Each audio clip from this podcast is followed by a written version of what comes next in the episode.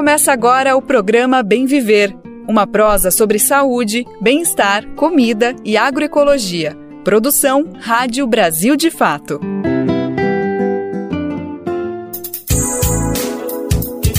E hoje é sexta-feira, dia 14 de abril de 2023. Bom demais ter sua companhia para a gente encerrar mais uma semana juntos e juntas aqui no Bem Viver.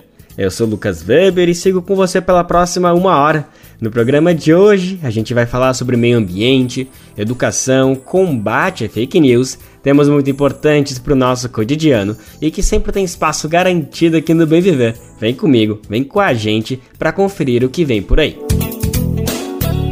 Plano para zerar desmatamento é retomado por Lula e entra em consulta pública. Engavetado por Bolsonaro, política pública está de volta e mira garimpo ilegal pela primeira vez. Ataques a escolas. Especialista em psicologia da educação recomenda denunciar ameaças aos canais competentes e evitar propagação de mensagens que provoquem pânico na sociedade. E diretamente da Venezuela, vamos conhecer uma experiência de uma comuna que cria porcos e peixes para alimentar 4 mil famílias na capital venezuelana. Com crise e bloqueio dos Estados Unidos, os comuneiros, como são chamados, improvisaram produção de proteína barata para atender moradores. Brasil de Fato 20 anos. Apoie e lute.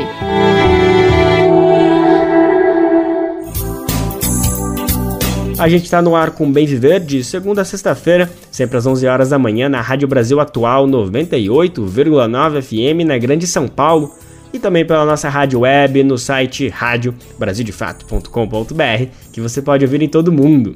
Dá para conferir o nosso programa nos aplicativos de podcast e na rede de rádios parceiras que retransmitem o Bem Viver de norte a sul do país. São mais de 100 emissoras. E faça parte dessa rede. Para saber como, vá em rádio brasildefato.com.br e acesse como ser uma rádio parceira. Falando nisso, manda seu recadinho aqui pro Bem Viver, que queremos você participando ativamente dessa prosa que não acaba aqui no rádio. Nosso e-mail é rádio@brasildefato.com.br e dá para mandar o seu recadinho pelo WhatsApp. O número é 11 95691 6046. Programa Bem Viver sua edição diária sobre saúde, bem-estar, comida e agroecologia. A gente começa o Bem Viver de hoje falando de meio ambiente. Zerar o desmatamento na Amazônia é uma das promessas de campanha do presidente Lula. A tarefa não tem nada de fácil. A floresta convive com a devastação provocada pela extração de madeira e pelo garimpo ilegal situação que foi agravada durante os quatro anos da gestão de Jair Bolsonaro. O desafio agora é reverter as altas taxas para alcançar o índice pretendido pelo atual governo. Uma das medidas para avançar nessa missão é a elaboração do Plano de Ação para a Prevenção e Combate ao Desmatamento da Amazônia Legal. A proposta é da primeira gestão de Lula à frente da presidência, mas agora passa por modificações uma consulta pública foi aberta pelo governo para que as pessoas ou organizações possam contribuir com o novo texto. As sugestões podem ser feitas até o dia 26 de abril e a gente vai saber os detalhes agora na reportagem de Murilo Pajola. O governo federal colocou em consulta pública a quinta fase do Plano de Ação para a Prevenção e Controle do Desmatamento na Amazônia Legal. A iniciativa foi criada na primeira gestão de Lula, do PT, elaborado pela pasta de Marina Silva com outros 11 ministérios. O novo texto poderá receber sugestões de pessoas ou organizações até o dia 26 de abril. O plano é um denso conjunto de políticas públicas que estimula o desenvolvimento sustentável da Amazônia em diferentes frentes. Eles abordam as áreas social, ambiental, econômica, financeira, científica e de segurança e infraestrutura. Agora, o governo faz adequações a diretrizes antigas e propõe medidas inéditas para zerar o desmatamento ilegal até 2030, que é uma bandeira de campanha de Lula. Pela primeira vez, o plano, conhecido pela sigla PPCDAN, se propõe a enfrentar o garimpo ilegal. Esse crime provoca uma crise humanitária na terra indígena Yanomami e ameaça dezenas de territórios Outra proposta é fortalecer o crédito para atividades sustentáveis, além de vetar a participação para produtores irregulares. O documento divulgado nesta terça-feira, dia 11, tem 12 objetivos estratégicos, 36 resultados esperados e está dividido em quatro eixos. São eles: atividades produtivas sustentáveis, monitoramento e controle ambiental, ordenamento territorial e fundiário e instrumentos normativos e econômicos. A publicação aponta que o primeiro desafio será reverter a forte alta nas taxas de desmatamento nas palavras do texto, fruto de quatro anos de total irresponsabilidade com o tema. O documento ainda defende que, na sequência, outro desafio será reduzir o desmatamento ainda nessa gestão o máximo possível, isso visando alcançar a meta de desmatamento zero até 2030. O PPCDAN é considerado responsável pela queda do desmatamento da Amazônia em 83% entre 2004 e 2012 o Brasil freou a tendência de alta no desflorestamento e ganhou protagonismo mundial no combate às mudanças climáticas.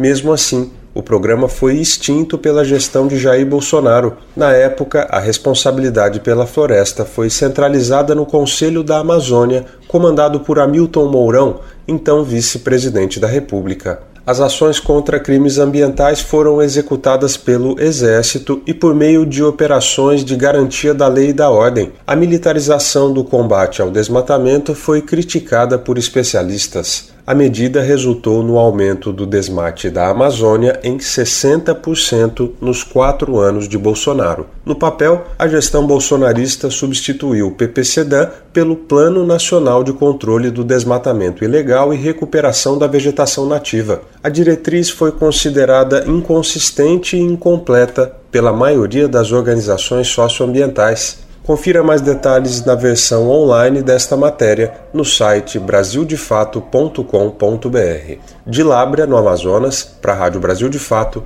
Murilo Pajola. Nosso assunto por aqui ainda é meio ambiente, mas agora vamos para o ecossistema marinho.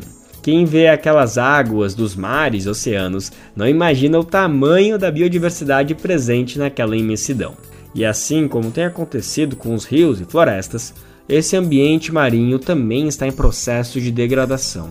O avanço de cidades para regiões costeiras, o despejo de esgoto urbano e a pesca predatória estão entre as ameaças à biodiversidade marinha. E toda essa devastação tem consequências para o planeta e também para as pessoas.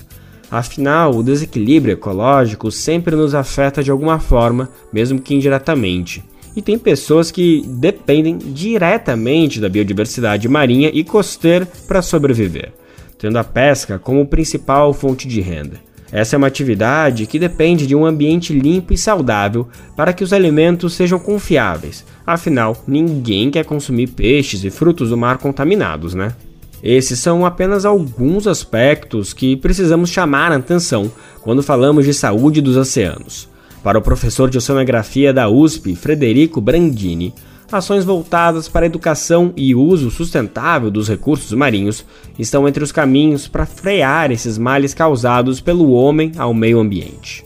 Vamos saber mais no boletim Desvendando o Oceano, produzido pela Rádio USP. Eu sou Alexander Turra, coordenador da Cátedra Unesco para a Sustentabilidade do Oceano, e vou conversar com o professor Frederico Brandini, especialista em oceanografia biológica do Instituto Oceanográfico da USP, sobre a saúde do oceano temos registrado um amplo e profundo processo de perda da saúde do oceano. Fred, como se dá o processo de degradação do oceano e quais as causas e consequências para a biodiversidade marinha e para a própria humanidade? Turra, a degradação do ambiente marinho é complexa e secular. Infelizmente, nós mantemos uma relação de amor e ódio e ao mesmo tempo de desprezo pelos oceanos. Há séculos que o homem usa e abusa dos recursos do mar.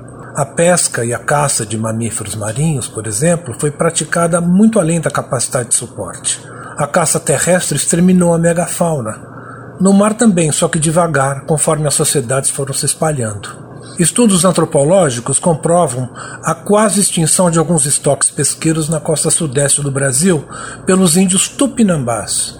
Hoje, Grandes metrópoles ocupam a zona costeira, substituindo biomas naturais antes ricos em biodiversidade e lançam seus esgotos com uma quantidade enorme de poluentes tais como óleo, pesticidas agrícolas, metais pesados, resíduos plásticos e até remédios. E as correntes oceânicas dispersam essa poluição que chegam nas ilhas oceânicas afastadas da costa e até mesmo na Antártica. As pessoas desinformadas acham que a biodiversidade marinha sempre foi a mesma, principalmente porque a transmissão de conhecimento entre gerações não é, não é suficiente. Quando eu digo aos meus filhos que havia mais tainha nos arrastões de praia em Ubatuba, eles não se importam porque vivem outra realidade. Basta mergulhar com máscara e ver alguns peixes que ficam admirados. Realmente, Fred, temos que admitir que estamos causando um grande estrago no oceano. Que caminhos podemos percorrer para revertermos esse quadro e termos dos mares nada menos que o melhor? O caminho está na educação fundamental. Não adianta demonizar combustíveis fósseis, remédios e plásticos. Eles permitiram maior longevidade e qualidade de vida para a população humana. Atualmente, bilhões de pessoas só têm acesso à energia fóssil, que ainda é a mais barata. Sim, devemos completá-la com energias limpas, tais como placas solares e turbinas eólicas, que se espalham cada vez mais nas paisagens de vários países. Apesar de que a cadeia de produção destes sistemas ainda depende da energia fóssil. Até mesmo a energia atômica acredite se quiser, é limpa, apesar da periculosidade se for mal instalada. Do mesmo modo, os remédios aliviaram o sofrimento com doenças e o plástico permitiu a redução do custo de produção, aumentando o acesso por produtos e equipamentos usados no dia a dia por mais pessoas. O que precisa ser feito é a gestão correta desses materiais, que só se tornam contaminantes porque são descartados no meio ambiente. A educação é o melhor, se não o único, caminho para o desenvolvimento social e, com ele, aumentar o nível de conscientização dos produtores e consumidores de bens e serviços, melhorando a gestão de resíduos através da reciclagem de materiais sólidos e o destino correto de substâncias potencialmente contaminantes. Eu, Alexander Turra, coordenador da Cátedra Unesco para a Sustentabilidade do Oceano, conversei com Frederico Brandini, professor do Instituto Oceanográfico da USP, sobre a saúde do oceano. Confira outros episódios do Boletim Desvendando o Oceano em jornal.usp.br na aba Atualidades. Nessa semana, muitas mensagens circularam em redes sociais e aplicativos sobre supostos novos ataques em escolas. Os conteúdos que têm deixado pais, mães e familiares assustados estão sendo acompanhados pelos policiais de diversos estados e pelo Ministério da Justiça também. Diante desse cenário de apreensão, a primeira coisa que vem à cabeça de quem recebe esse tipo de comunicação é a passar adiante. No entanto, essa é uma ação que não é bem-vinda. Pelo contrário, a propagação dessas mensagens só faz aumentar o pânico da sociedade. Essa é a opinião da especialista em psicologia da educação Flávia Vivaldi.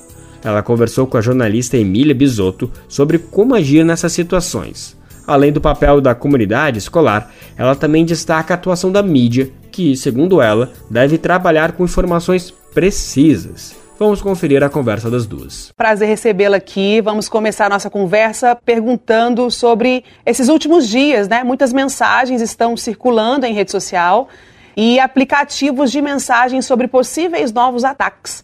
Como os pais e as escolas devem lidar com isso, com essa situação? Bom, é, é importante a gente entender que essa propagação dessas mensagens só aumenta uma situação de pânico, o que não é nem um pouco positivo, né? Muito pelo contrário, acaba empoderando aqueles autores dessas mensagens que nem sempre são autores de ataques, às vezes são mensagens até é, para causar esse pânico. Então, é, é, o que é muito importante é que tanto a escola quanto a família busque manter a calma, evidentemente, e conhecer a origem dessas mensagens. Caso haja indícios de algo que seja de fato mais preocupante, nós temos canais de denúncia, né? Mas que isso não seja feito é, de forma a propagar essas mensagens com prints que vão tirando, né? As imagens que vão sendo coletadas, e isso vai, vai correndo pelos grupos de família, grupos de escolas, enfim, vai aumentando o pânico. Então, primeiro, ver se conhece a origem, para que de fato haja a possibilidade de você denunciar, né? E se não houver nenhum indício de que isso seja de fato algo preocupante, não levar adiante a propagação. Flávia, é, pegando um gancho nessa sua resposta, a gente que faz aqui um jornalismo responsável também tem dúvida se deve noticiar a circulação dessas mensagens e de que forma fazer isso sem criar uma histeria coletiva, mas também sem fingir que o fenômeno não acontece. Na sua opinião, qual que deve ser a abordagem da imprensa? É, a imprensa ela precisa trabalhar com informações muito precisas, né? E pelo que nós temos acompanhado, é, existe um monitoramento dessas mensagens e uma comprovação de que a grande maioria não se trata de fato de algo que cause preocupação, que, que vá se efetivar né? É mais é, a possibilidade de causar alarde, às vezes até para suspender as aulas e causar essa, esse pânico geral na sociedade. Então, é, eu, eu acredito que o papel da imprensa é trabalhar com informações que sejam verdadeiras, ou seja, quando há de fato um indício de verdade pela fonte e pela autorização, inclusive, né, dos órgãos competentes que estão trabalhando nessas mensagens e não dando ibope para esses que estão querendo ganhar ibope, né, no sentido de gerar pânico. Flávia, e qual que é o papel das redes sociais e de fóruns de internet na incitação a novos ataques? Que impactos é, esses conteúdos que celebram a violência podem ter para a comunidade escolar? É, o papel dessas redes sociais é muito importante quando entende que precisa haver, de fato, uma regulação daquilo que deve ser postado, deve ser permitido como postagem, né? Então, nós estamos vendo aí a, a, essa guerra junto ao Twitter que se nega a, a, reconhecer que o conteúdo de postagens que ali estão são extremamente provocativos e que incitam de fato a violência, né? Então as redes sociais, elas seriam de grande valia quando elas reconhecem o seu grande papel de propagação de informação e ao mesmo tempo reconhecem que alguns conteúdos precisam ser de fato filtrados. E como que você avalia a ação do Ministério da Justiça, do Flávio Dino, inclusive, de cobrar maior rigor das plataformas? Totalmente favorável à postura né, do, do Ministério. E, e, inclusive porque a, a, a, postura do representante da, do Twitter, por exemplo, da representante, é absolutamente é, é, absurda, né? É absurda, causa indignação dizer que não, não corresponde aquilo que está previsto na plataforma, ao regulamento da plataforma, que, portanto, essas mensagens não ferem o regulamento da plataforma, mas ferem a nossa Constituição. Então, eu acho que tem que endurecer mesmo, tem que haver, de fato, um comprometimento da aprovação desses projetos de lei, que inclusive estão tramitando no Congresso, né? Nós temos a, a Lei Brasileira de Liberdade na Internet, Responsabilidade e Transparência Digital, que tramita no Congresso. Então, a, a postura do ministro Flávio Dino tem sido muito assertiva no sentido de proteger a sociedade brasileira contra esse tipo de propagação. Flávio, agora para fechar a nossa conversa, o que, que mais pode ser feito para lidar com as consequências da desinformação e o pânico disseminado a partir dos ataques? Bom, eu gostaria de focar, sobretudo, no trabalho da escola. Né? A escola, nesse momento, ela é de uma importância fundamental, porque ela precisa abrir esse debate junto à sua comunidade. Precisa haver, por parte da escola, primeiro uma conversa com todos os funcionários, professores, para um alinhamento de discurso, para não haver contradição e, e, e ter na equipe uma coesão no sentido de permitir que aquela comunidade se sinta segura naquele espaço. E, ao mesmo tempo, abrir esse debate com os estudantes né? Como eles estão vendo esses ataques, as razões desses ataques, o que eles pensam de por que isso está acontecendo contra a escola, reiterar a importância de não compartilhar mensagens que eles não sabem quais são as fontes, denunciar quando de fato há um indício de, de verdade, né? E, e, sobretudo, né, alertar os estudantes sobre a importância de não se brincar com esse conteúdo, né? Porque às vezes, de forma é, impulsiva, e um adolescente, por exemplo, um conteúdo desse e acaba gerando uma comoção desnecessária. Né? No caso das crianças menores, abrir espaço para ouvi-las, sem tocar diretamente no assunto, mas esclarecer as perguntas que eles trouxerem.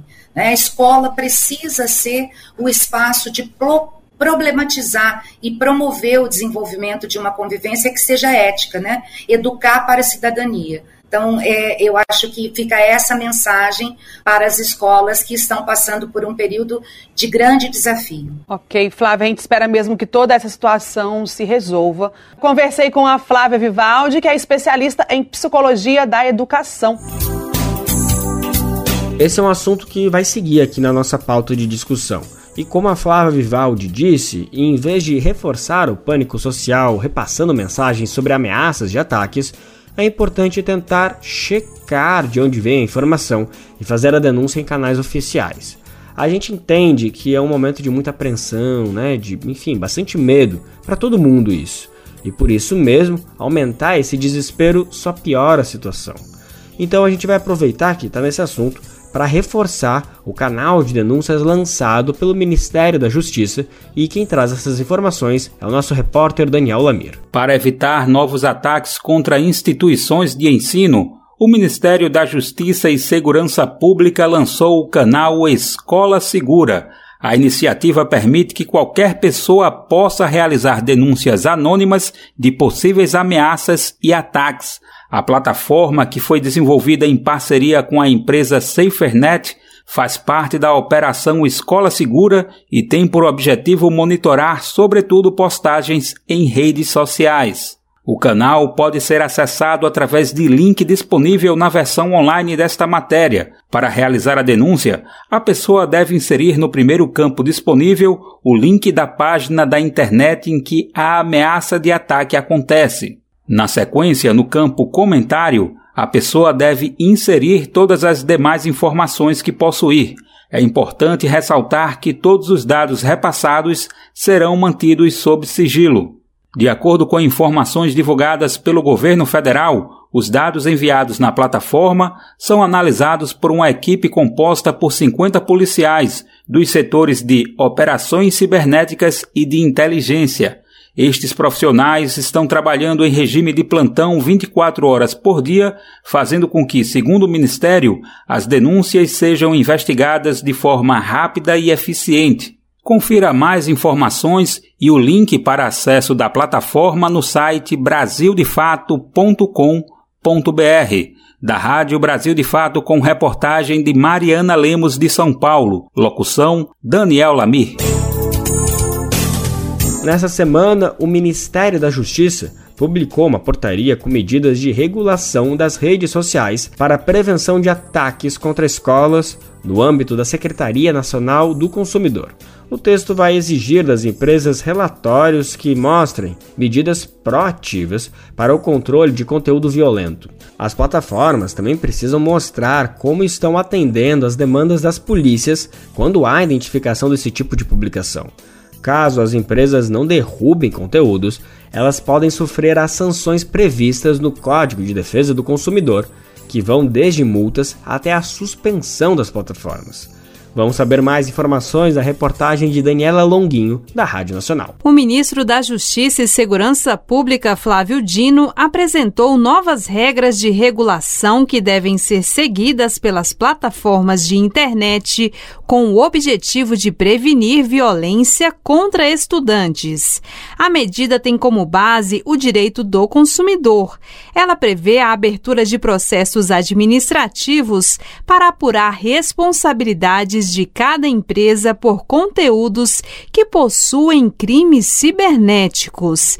Em caso de descumprimento dessas regras, as sanções vão de multa até a suspensão das atividades das redes sociais, como destacou Flávio Dino. Que não havendo cumprimento, multa e até o limite da suspensão das atividades da empresa, não só daquele conteúdo. Então, é uma medida realmente firme e proporcional diante da gravidade. Cada rede social deve avaliar e monitorar o conteúdo postado pelos usuários para evitar falhas em possíveis vazamentos de materiais que tenham discursos de ódio. Essa moderação deve ser transparente e encaminhada para o Ministério, como explica Flávio Dino. Então, nós fixamos essa série de obrigações que constarão de duas providências processuais, uma no âmbito da Secretaria Nacional do Consumidor, do Ministério da Justiça, que é a instauração desse processo administrativo no dia de amanhã. E essas notificações com as obrigações de avaliação de risco, os parâmetros para avaliação de risco e a exigência de que as plataformas informem ao Ministério da Justiça exatamente, de modo transparente, a avaliação e quais as medidas que eles tomaram visando a cessação do impulsionamento ou da recomendação desses conteúdos e a moderação de tais é, conteúdos que veiculem ou representem violência.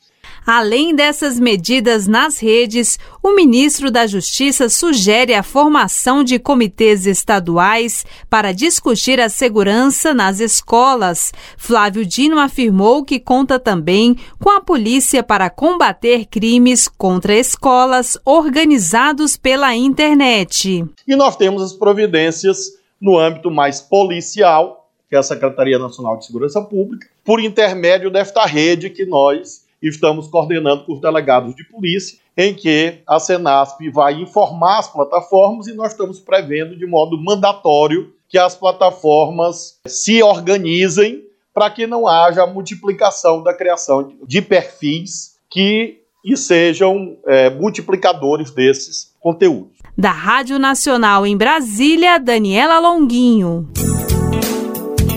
Nosso assunto aqui no Bem Viver ainda é redes sociais. A gente vai conversar agora sobre o PL das fake news. Você já ouviu falar, né? Nossa intenção é entender como esse texto que está tramitando no Congresso Nacional pode regular as redes sociais que a gente usa diariamente no nosso dia a dia e também no trabalho, né? Já de cara, a gente adianta que o objetivo desse texto não tem nada a ver com censura, corte de direitos ou qualquer coisa do tipo. Muito pelo contrário. O PL quer criar regras básicas para que a internet não seja uma terra sem lei, um lugar onde tudo pode. Evidentemente que uma coisa é como o projeto de lei entra no Congresso e outra é quando ele sai. Mas justamente para que ele seja aprovado do jeitinho que a gente quer, que a sociedade precisa, é importante todo mundo estar tá por dentro do debate. Para isso, então, a gente vai ouvir agora uma entrevista com a especialista, a jornalista Bia Barbosa ela é integrante do Diracom, um coletivo de direito à comunicação e democracia. Quem conversou com ela foi a nossa repórter Nara Lacerda e a gente confere essa entrevista agora. Então, Bia, valeu demais. Que bom que você está aqui porque a gente precisa conversar sobre isso, né? Sem dúvida, Nara. Muito obrigada pelo convite, pelo espaço. É sempre muito bom dialogar com vocês e acho que o esforço é sempre esse, né? Como é que a gente traduz para o conjunto da sociedade um tema que é tão complexo, que, que vai ser discutido de uma maneira mais complexa ainda no Congresso Nacional, mas que tem impacto na vida de todo mundo. Então, acho que é super importante. Obrigada obrigada pelo convite. Bom, Bia, eu queria, antes da gente começar a entrar nos pormenores, colocar todo mundo que está com a gente na mesma página e falar um pouquinho sobre o que é o tal do PL das fake news. Como é que a gente pode resumir? Bom, primeiro, acho que a primeira coisa que eu vou falar é que a gente não deve chamar ele mais de PL das fake news. porque ele nasceu é, lá em 2020, no meio da pandemia, muito com esse objetivo de enfrentar o, o contexto que a gente atravessava naquele momento de muita desinformação é, sobre o vírus, sobre vacinas, né, sobre é, as doenças relacionadas à pandemia. E aí é, ele foi apelidado de pele das fake news. Mas desde o início, ele é um projeto de lei que se propunha a fazer muito mais do que enfrentar a desinformação. Ele é um projeto de lei que se propunha a estabelecer normas de transparência para o funcionamento das plataformas digitais, então das redes sociais, dos aplicativos de mensagem como o WhatsApp e o Telegram, e até daquilo que a gente chama das ferramentas de busca, como o Google. Então, como é que essas empresas que é, controlam dados né, globais da população mundial, têm um alcance enorme, têm um impacto, assim, fazem parte do nosso dia a dia, a gente se informa por elas, a gente se comunica por elas, tem muita gente que trabalha por elas, né? E, é, e como é que elas funcionam de fato então, a lei vinha num, num, primeiro objetivo de dar mais transparência para o funcionamento é, desses serviços digitais, dessas plataformas digitais. Um outro objetivo que a lei já tinha desde o início era pensar como ampliar de alguma forma a responsabilidade dessas empresas, porque a gente tem um cenário hoje em que temos e ainda bem precisamos continuar tendo liberdade de expressão para poder nos manifestar, é, inclusive nos organizarmos politicamente, nos mobilizarmos nas redes sociais. É, mas a gente tem o funcionamento dessas empresas é, muito baseado em termos privados, que são definidos individualmente por elas, que muitas vezes não estão em acordo com a legislação do país onde elas operam, porque são termos muitas vezes globais, né?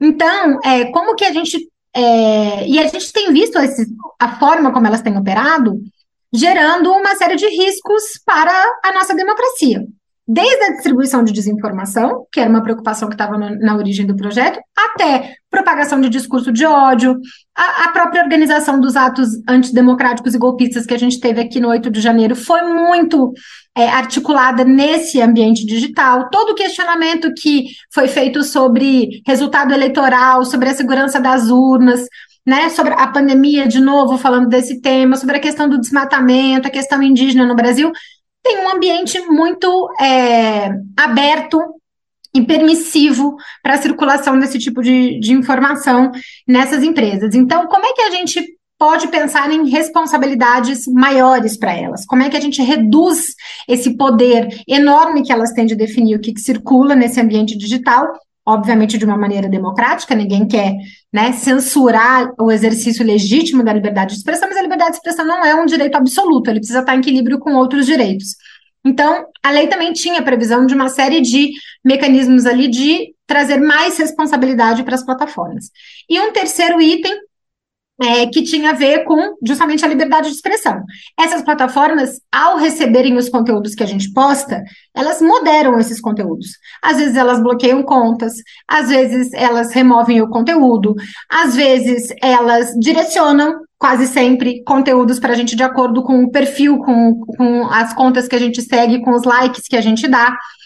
E é, isso para que a nossa liberdade de expressão, é, ao é, utilizar essas redes sociais, esteja garantida, a lei também previa alguns mecanismos em relação a como esse processo de moderação do conteúdo deveria ser feito. Então, as plataformas têm direito a moderar? Elas têm direito a moderar. É importante que elas moderem? É importante, até porque a gente não quer né? Justamente essa profusão de conteúdos ali é, danosos e nocivos circulando. Mas muitas vezes também há erro e há abuso, até porque a gente está falando de uma moderação que é feita de uma maneira automatizada, né? Porque o volume de conteúdos que é publicado é gigantesco. Então, como é que se garante que essa, que essa moderação respeite a liberdade de expressão?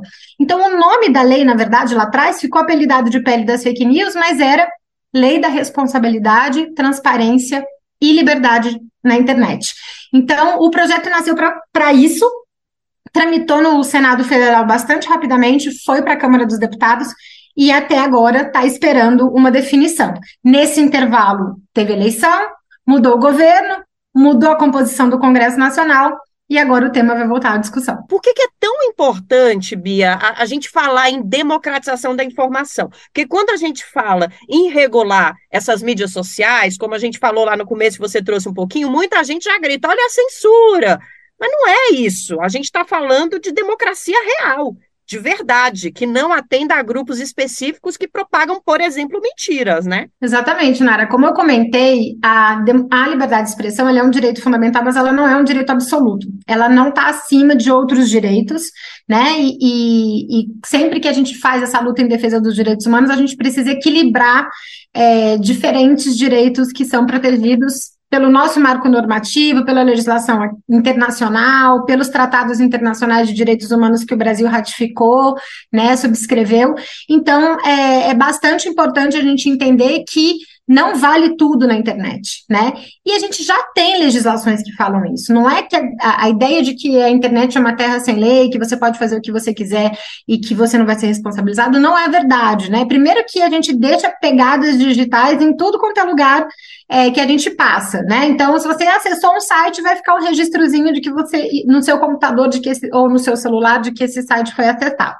Então, a primeira coisa é desmistificar um pouco essa ideia de que a gente não tem nenhuma regra em vigor no, no país para o funcionamento é, da internet. Muito pelo contrário, temos várias e temos o Marco Civil da Internet, que é, inclusive, uma legislação que vai completar 10 anos em 2024 e é uma referência no mundo todo sobre é, direitos é, é e, e, deveres dos usuários em relação à rede social é, a internet como um todo, na verdade. Então, é, mas a gente tem visto nesses 10 anos, né, desde que o Marco Civil foi, foi publicado, promulgado, virou lei, que a internet também mudou muito.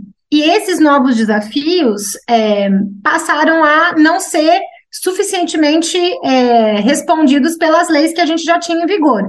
Então, a ideia é, do debate, e é um debate que está acontecendo no mundo todo, isso não é uma jabuticaba brasileira, né? É a ideia que o mundo todo está discutindo nesse momento. A Europa acabou de aprovar um, um, um regulamento amplo sobre isso, é, outros países estão discutindo também, é como que a gente regula essas empresas que se tornaram tão relevantes nas nossas vidas, tão fundamentais para para nossa comunicação, para o nosso acesso à informação, e que, da forma como tem funcionado, tem gerado impactos negativos, não só para os indivíduos, mas para democracias, né, para países, para temas, para povos, né, para grupos sociais específicos.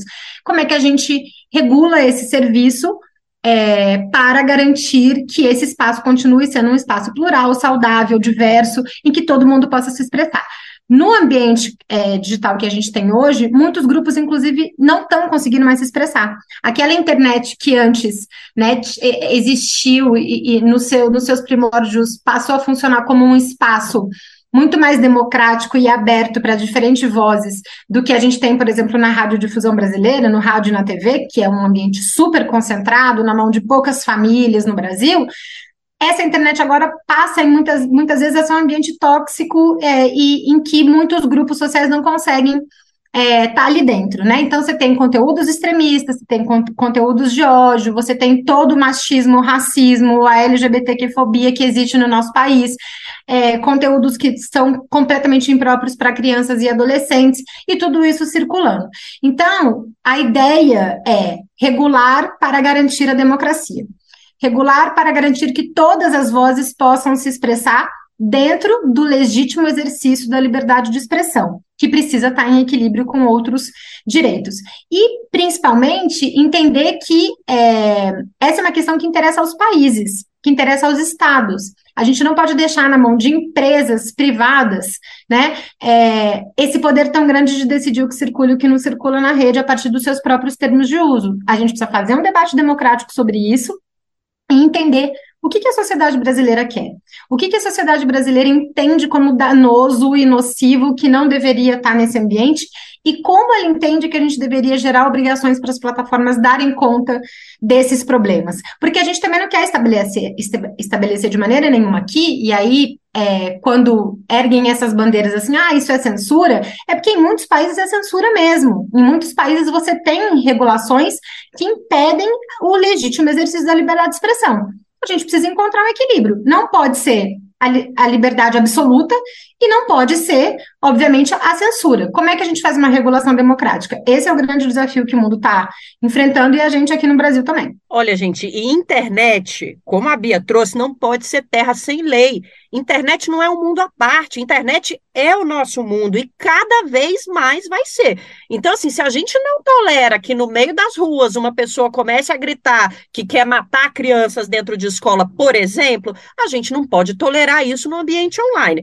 A gente está trazendo aqui esse assunto porque esse é um assunto de maior reflexão no momento do, no país, porque nós estamos vivendo essa enxurrada de ameaças, boatos e até apoio a ações violentas em escolas. E é importante a gente trazer aqui que esse projeto de lei pode nos ajudar no enfrentamento desse tipo de coisa. Então, como é que essa nova lei, Bia, por exemplo, pode ajudar a gente a resolver esse problema que nós estamos vivendo agora, que está trazendo medo e violência para a sociedade brasileira? Por exemplo, mesmo, o mesmo contexto que a gente está vivenciando agora, que está gerando né, um, um, temor enorme nas famílias e nas crianças, e nos, nos jovens também, porque isso está chegando nas universidades, isso não está restrito só às escolas né, de, de crianças, é, a gente vivenciou no, em janeiro e a gente vai vivenciar outros episódios. A nossa história vai ter outros episódios. Infelizmente, a gente está vivendo um contexto de alta polarização política. A gente tem grupos extremistas muito organizados, muito ativos, com muito recurso para operar. Então, é, a gente tem que estar preparado para outras crises que virão. O problema é qual a resposta que essas empresas têm dado para essas diferentes crises, da, e, e, e, o caso das escolas é mais um exemplo, né? Ele não é uma novidade nesse sentido. É, elas têm aplicado os seus próprios termos de uso para definir o que, que segue e o que, que não segue. Então, está muito claro que isso é insuficiente. Está muito claro que isso é insuficiente. É, deixar para elas avaliarem o que, que é democrático e o que, que não é democrático de seguir considerando um contexto em que elas têm interesse em gerar o maior engajamento possível e prender a gente o maior tempo possível dentro das redes para coletar os nossos dados, né, para vender os nossos dados para direcionar nossa atenção para os seus anunciantes, esse modelo de negócio dessas empresas, que é baseado no que a gente chama de economia da atenção, que é quanto mais tempo eu passo lá dentro, né?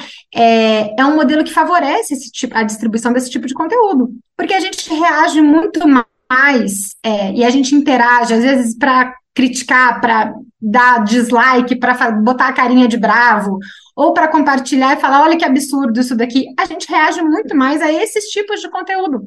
São esses conteúdos que geram engajamento nesse, nesse modelo de negócios. Então, essas plataformas, elas vão, como a gente tem visto isso acontecer nos últimos anos, elas vão seguir priorizando o lucro que elas têm com o nosso engajamento em detrimento da, de um ambiente democrático, de um ambiente plural, de um ambiente são, né, e não tóxico e, e não fomentador de violência e de extremismos. A questão das escolas é a mesma coisa. Como é que a como é que agora que todo mundo está olhando para esse problema, porque a gente teve dois episódios muito tristes, né, e bárbaros acontecendo muito próximo, inclusive no intervalo muito pequeno aqui no país, e esses conteúdos estavam lá. Grupos não só organizando esses ataques, mas defendendo e fomentando novos ataques. Será que isso não tinha a ver com os termos de uso dessas plataformas? Será que não está escrito lá incentivo à violência, incitação ao crime, proteção dos direitos das crianças e adolescentes. Isso está escrito nos termos de uso das plataformas. A questão é que é como elas estão aplicando esses termos de uso, né? Então, pensar numa lei que vá definir como isso tem que ser implementado, ou se temos que mudar os termos de uso, ou se temos que mudar esse modelo de negócio para que esse tipo de conteúdo não fique viralizando e seja né, exatamente aquilo que vai, a ideia é gerar engajamento. Não necessariamente. Por que, que, por que, que a, a, a, o serviço desses, dessas redes sociais não pode ser baseado em outros fatores que não prender a gente o tempo todo lá dentro e favorecer esse tipo de conteúdo? Então, é, uma legislação que olhe para isso, que olhe para a estrutura de como essas redes sociais funcionam, que olhe para os chamados algoritmos, né, que são é, o, o, os, os, os códigos que funcionam por trás da tela que a gente vê dos conteúdos e que são definidores de qual conteúdo vai aparecer para a gente, não vai aparecer. Por que que, se eu seguir as mesmas pessoas que você, Nara, você vai ver uma timeline com postagens completamente diferentes da minha, mesmo que a gente siga as mesmas contas, O simples fato de você interagir de um jeito e eu interagir de outro com as mesmas contas vai mostrar conteúdos diferentes para a gente. Então, entender isso tudo, pensar como é que a, o Estado brasileiro pode considerar a possibilidade de realizar auditorias no funcionamento dessas empresas. Isso é democrático, não é, isso não é cercear a liberdade de expressão. São empresas que estão exercendo o seu negócio, estão explorando um mercado enorme no Brasil, diga-se de passagem. A gente é um, um, uma população enorme, muito ativa nas redes sociais, quando você olha para o cenário global. Elas têm muito interesse em operar aqui, mas elas precisam estar de acordo com os princípios democráticos que a gente quer. Então, a legislação pode nos ajudar nesse sentido de estabelecer regras democráticas para o funcionamento dessas empresas, que não vão impedi-las de funcionar, mas vão impedir que elas sigam funcionando de uma maneira que siga colocando a nossa democracia num risco tão iminente. Bom, Bia, queria te agradecer muito pela participação, pela presença aqui na Rádio Brasil de Fato, conversar com a gente um pouquinho sobre esse tema árido, aqui de São Paulo, da Rádio Brasil de Fato, Nara Lacerda. A gente agradece demais a participação da Bia Barbosa aqui no Bem Viver e valeu também Nara Lacerda que garantiu esse material pra gente. Tem mais um recado que vale compartilhar sobre esse tema ainda. Quem tiver a fim de aprofundar o debate faz o seguinte: vai lá nas redes sociais, por mais irônico que isso pareça, e busca o Coalizão Direitos na Rede. É uma iniciativa que a Diracom faz parte. O grupo tem uma campanha pela regularização dos meios de comunicação, então a equipe está super por dentro de todas as discussões a respeito. Vale seguir o pessoal para saber mais detalhes do PL da fake news e todas as atualizações a respeito. O presidente Lula está na China, onde participa de uma série de encontros para fortalecer as relações comerciais entre os dois países. O primeiro compromisso oficial do presidente foi a posse de Dilma Rousseff no comando do novo Banco de Desenvolvimento, o Banco dos BRICS. Lançado em 2014, o foco principal da instituição é o financiamento de projetos relacionados à energia, infraestrutura, saneamento básico e proteção ambiental nos Estados-membros do BRICS e países em desenvolvimento. O presidente Lula fez críticas ao modelo tradicional de financiamento das instituições financeiras e também questionou sobre o porquê de todos os acordos comerciais serem feitos com dólar, a moeda estadunidense. Quem está acompanhando essa visita diretamente da China é o nosso repórter Mauro Ramos e a gente confere a reportagem agora. A presidenta do novo Banco de Desenvolvimento, Dilma Rousseff, recebeu o presidente da República, Luiz Inácio Lula da Silva, para a cerimônia de posse à frente do banco. Esta foi a primeira atividade da agenda oficial do mandatário em sua visita de Estado à China.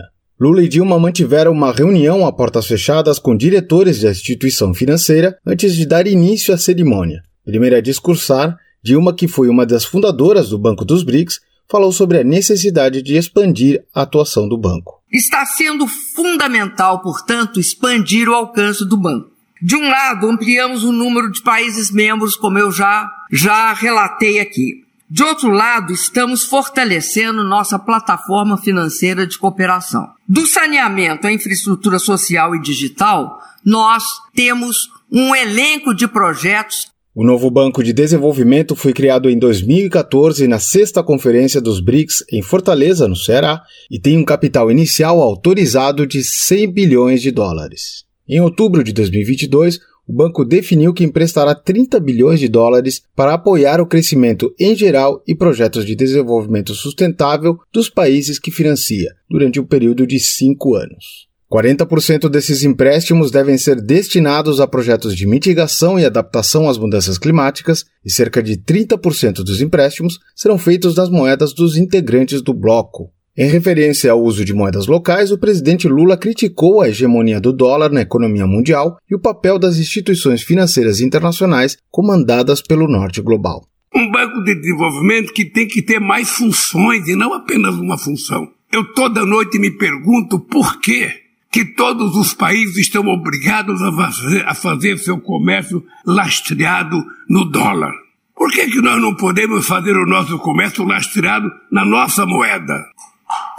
Por que, que nós não temos o compromisso de inovar? Quem é, quem é que decidiu que era o dólar a moeda depois que desapareceu o ouro como paridade? Lula trouxe à China uma delegação importante com 19 deputados federais, 7 senadores cinco governadores e sete ministros. Também integram a comitiva representantes de centrais sindicais como a CUT e do MST. Uma das integrantes da comitiva é a deputada federal Jandira Fegali, do PCdoB do Rio de Janeiro. Quem conversa com o Brasil de Fato afirmou que a viagem é fundamental para os objetivos de reindustrialização do país. É, o Brasil precisa gerar um projeto nacional de desenvolvimento. O Brasil precisa agregar valor à sua industrialização, precisa gerar emprego. Então o Brasil não pode se furtar a uma grande negociação e construção de acordos com um país como a China, que na fronteira da inovação e da ciência e tecnologia é um país que está é crescendo muito, está lá na frente. De Pequim, na China, para a Rádio Brasil de Fato, Mauro Ramos. O Bem Viver continua internacional, chique, né? A gente sempre faz questão de mostrar que, por meio da coletividade, é possível fazer coisas incríveis. Aqui você sempre tem contato com experiências desenvolvidas em acampamentos, assentamentos e em comunidades urbanas, que têm como base principalmente a produção de alimentos saudáveis e geração de renda. Mas hoje a gente vai atravessar a fronteira e conhecer uma dessas iniciativas que vem da nossa vizinha Venezuela. O país sul-americano enfrenta dificuldades econômicas que foram intensificadas pelo bloqueio dos Estados Unidos. Com a medida, o país ficou impedido de realizar transações internacionais com o dólar estadunidense o que trouxe prejuízos significativos à nação venezuelana. Além disso, para aumentar ainda mais o cerco, países que comercializarem com a Venezuela também são sujeitos a sanções estadunidenses. Para driblar essas restrições impostas pelo bloqueio econômico, uma comuna venezuelana decidiu apostar na criação de animais para o consumo de carne. O que começou de um jeito meio improvisado, hoje é fonte de alimento barato para moradores de uma das maiores comunidades de Caracas, a capital do país. O repórter Lucas Stendislau, nosso correspondente na Venezuela, foi até lá e conta essa história pra gente.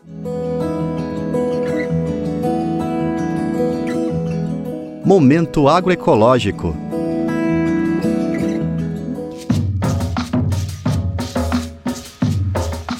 Na comunidade 23 de Janeiro, uma das maiores favelas de Caracas, se produz comida boa e barata. A iniciativa nasceu durante os anos de crise, agravada pelo bloqueio econômico dos Estados Unidos. Com crescentes casos de escassez e um ciclo de hiperinflação, o acesso dos moradores à comida foi dificultado. Os comuneiros então decidiram criar porcos e peixes dentro da comunidade para garantir proteína barata e saudável para as mais de 4 mil famílias que vivem no território da comuna. Robert Longa, liderança do movimento Alexis Vive e da Comuna Panal 2021, dá o contexto dos últimos anos de crise. Há angústias que alguns dizem aqui na comunidade como amor com fome não dura, ou barriguinha cheia, coração contente, e o inimigo bloqueou aí, bloqueou na necessidade das pessoas comerem. Certamente nós padecemos, mas resistimos. Estamos superando, estamos em emancipação, porque se existe algo em meio à dor que a guerra econômica causou e ainda causa, é que aprendemos a produzir. hemos aprendido a produzir. A Comuna Panal 2021 existe há 15 anos e é construída coletivamente por oito conselhos comunais e pelo movimento Força Patriótica Alexis Vive. Nesse tempo, aprendeu na prática a gerenciar espaços e oferecer serviços aos moradores da região. O projeto de criação de animais, segundo os próprios idealizadores, era ousado e eles não tinham as melhores estruturas. Na base do improviso, transformaram uma piscina abandonada em um tanque para a criação de tilápias e um motor para encher colchões infláveis fez o papel de oxigenador. Com o auxílio técnico apropriado, a criação teve bons resultados e fez com que o projeto conseguisse financiamento público, o que permitiu a compra de seis tanques e um sistema automático de oxigenação. Com a criação de porcos não foi diferente. Os comuneiros aprenderam na prática a utilizar serragem para se livrar do mau cheiro e garantir todas as vacinas para proteger a criação. O esforço permitiu que, em dezembro do ano passado, mais de 50 porcos fossem colocados no mercado pela metade do preço praticado em outros pontos da cidade. O desafio agora é passar a produzir em escala industrial. Jorge Quereguan, militante do movimento Alexis Vive, fala sobre as propostas da comunidade na criação suína esa creatividad que generó ese espacio ya pasa essa criatividade que gerou esse espaço passa agora por uma planificação dessa produção em grande escala em outro espaço. E esse espaço abre um caminho para gerar uma pedagogia produtiva, onde toda a nossa comunidade, nossas crianças, nossos jovens, nossos estudantes, nossas mulheres, nossos idosos passem por um processo pedagógico que lhes permita entender como esse produto chega na sua mesa, nesse preço, para que possam também participar dessa produção. Atualmente, os espaços físicos da comuna já se estendem por 10 hectares, dentro do 23 de janeiro. Além disso, a Panal 2021 já possui células em outras seis cidades de quatro estados. E se os projetos são grandes, os sonhos são ainda maiores. Os comuneiros pretendem tirar do papel a criação de um banco de desenvolvimento voltado para iniciativas comunais. Além disso, eles apostam na criação de zonas geográficas em todo o país reservadas para a produção comunal. Robert Long explica. Se tu me perguntas a mim que se a comuna Se você me pergunta se as comunas podem influenciar a economia, eu estou convencido que sim. Eu estou convencido de que o nosso objetivo histórico, e junto com Chávez, no golpe de Timon, estou convencido de que é comuna ou nada. Estou convencido de que nós, das comunas, devemos construir e desenvolver zonas exclusivas de produção comunal. Estou convencido de que as comunas devem desenvolver áreas geográficas de produção. É a comuna. Jorge Quereguan comenta os esforços despendidos nos projetos. O que está em jogo é a pátria. O que está em jogo é o futuro dos nossos filhos. O que está em jogo é a construção de um mundo melhor, uma sociedade melhor. E quando é isso que está em jogo, não há tempo para descansar, não há tempo para o descanso. Entre as dificuldades, não há o cansaço. Não há tempo para descansar, não há tempo para o cansaço. De Caracas para a Rádio Brasil de Fato, Lucas Stanislau.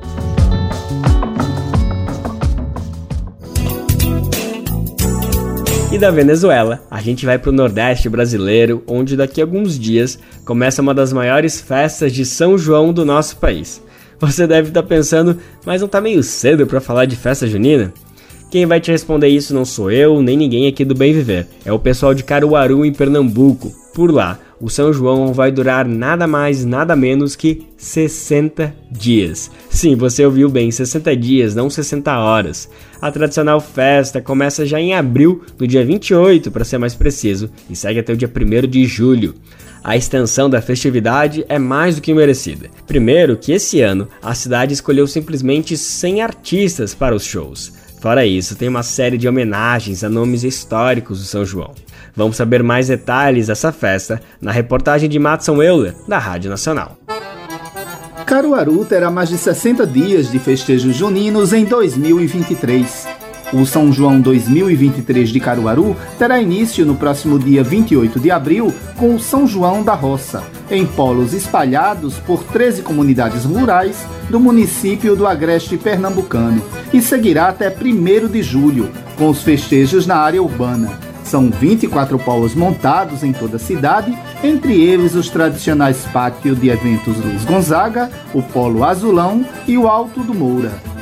Com mais de 50 anos dedicados à música nordestina e uma história que se confunde com a do São João de Caruaru, a pernambucana, nascida em Jurema, Leonora Morena, será uma das homenageadas do São João deste ano. Eu me dediquei muito à música nordestina. Eu tenho 703 anos que canto forró, porque eu comecei pequena. Faz muitos anos que eu canto, tenho muitos anos de carreira, viu? Abrilhantei muitos anos do São João de Caruaru e hoje estou muito feliz.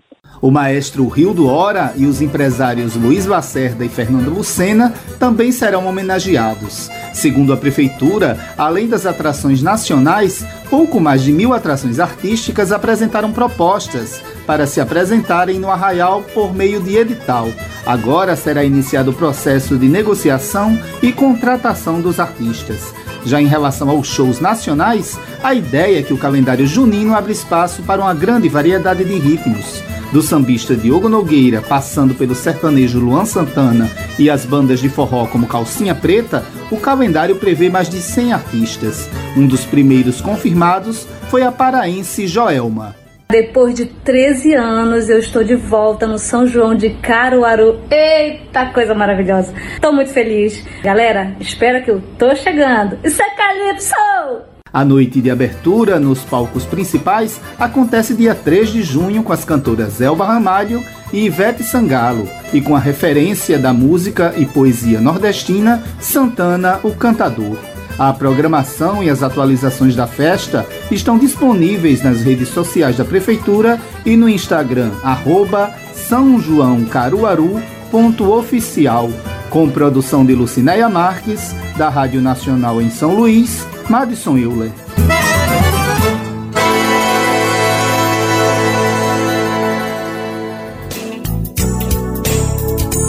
E nesse clima de São João antecipado, a gente encerra o Bem Viver de hoje. Eu volto segunda-feira com mais uma edição inédita do programa. O Bem Viver vai ao ar a partir das 11 horas da manhã na Rádio Brasil Atual, 98,9 FM na Grande São Paulo, ou no site radiobrasildefato.com.br. Lembrando que o Bem Viver vai ao ar em diversas rádios pelo país e diversas emissoras retransmitem nosso programa.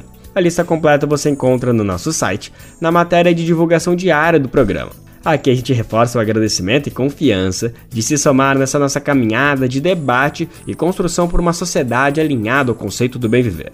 Muito obrigado por estarem com a gente. Vamos nessa que tem muito pela frente.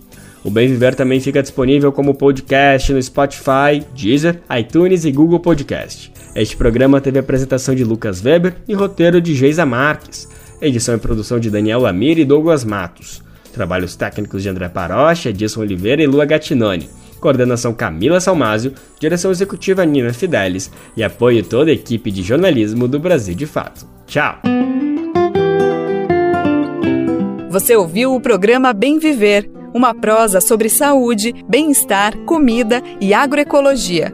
Produção Rádio Brasil de Fato.